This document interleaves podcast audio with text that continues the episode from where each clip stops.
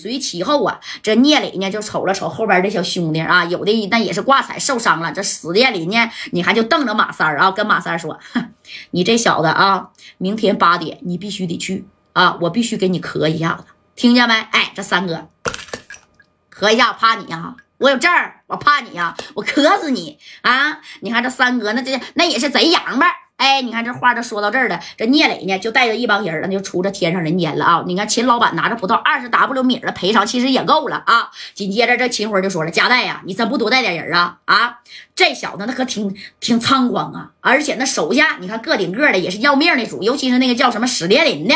哎，这戴哥就说了：小航啊，你赶紧啊，叫从杜仔啊，还有这崔子广，还有西直门大象的啊，那啥，你从他们手底下。”啊，几十个里边给我挑几个能打的，听见没？哎，我要的是精兵强将，我不是滥竽充数。你给我整他妈二百个，这这刚刚刚一举，啪！你说你他妈就吓跑了，我要你干啥？我要你是不是一点用都没有？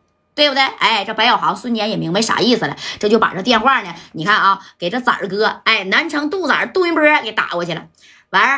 咋哥呀，给我准备点人啊！你手下不有一百多号吗？给我挑出十个来。明天晚上八点，南三环飞机电厂啊，咱有约。哎，这当时这杜子这一听，咋的？有约？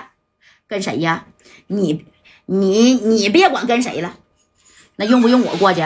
不用你过来，不用不用不用啊，不用你过来。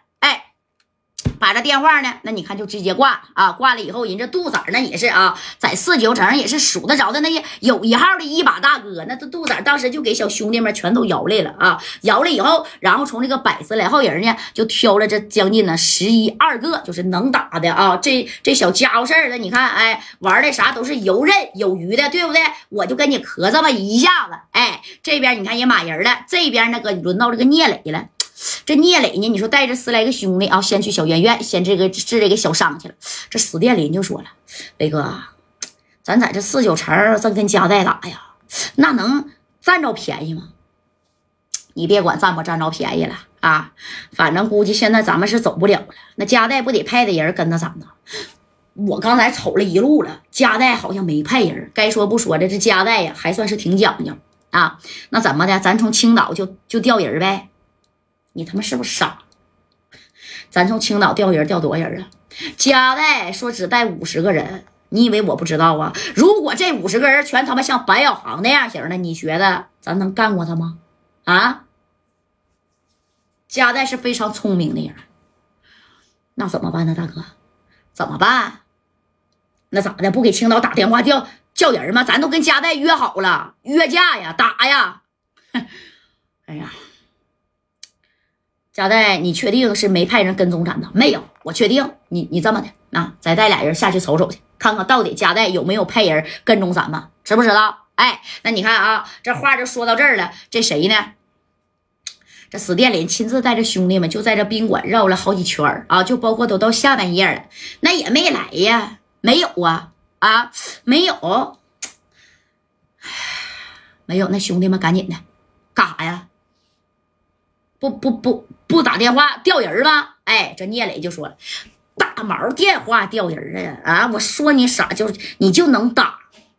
那加代我都说了，他叫那几十号人，咱就是叫二百来号人，也不是他个儿知道不？万一咱要是打输了，咱就得扔这；万一咱要是打赢了，那加代给咱来个反勺，你觉得我他妈还能回去青岛吗？啊，我那么大的家业，那么大的产业。怎么的呢？你他妈好日子过够了？哎，你看聂磊这一点吧，你你还不知道啥意思吗？啊，对不对？你还不知道啥意思吗？当时明白了，兄弟们，快点的，快点的啊！收拾东西，拿家伙。哎，当时就收拾东西，拿家伙了，干啥了？三十六计，走为上计呀！啊，但是你就算走了，那戴哥能饶了你吗？啊！紧接着你看啊，这加代其实那功夫挺相信聂磊的，知道不？但没合计聂聂磊走了，哎，你看等到啥呀？等到这第二天就到七点来钟的时候啊，这戴哥呢，那是事先呢给这个聂磊打去了电话，告诉我你可别忘了啊，你可别忘了，你在这个这个南三环废弃电厂，哎，你咱俩还约架呢，但是怎么嘣嘣的打了个电话啊？人那边就说你拨打的电话已关机，哎，然后呢，这家伙的啊，这戴哥就觉得怎么的啊？这是势必要跟我磕一下，加代咋的？没想到。那你说呀，他跑了啊！等到加代带着白小航啊，感谢大哥啊，这个马三啊啊，还有包括谁呀，李正光等人，你看呢啊，也就这五六十号人，那就来了啊！来了以后啊，哎呦我去，对面呢，人呢？啊，人呢？不对呀，这都八点过十分了，人咋没了呢？啊，你看这马三反应快了，他不会跑了吧？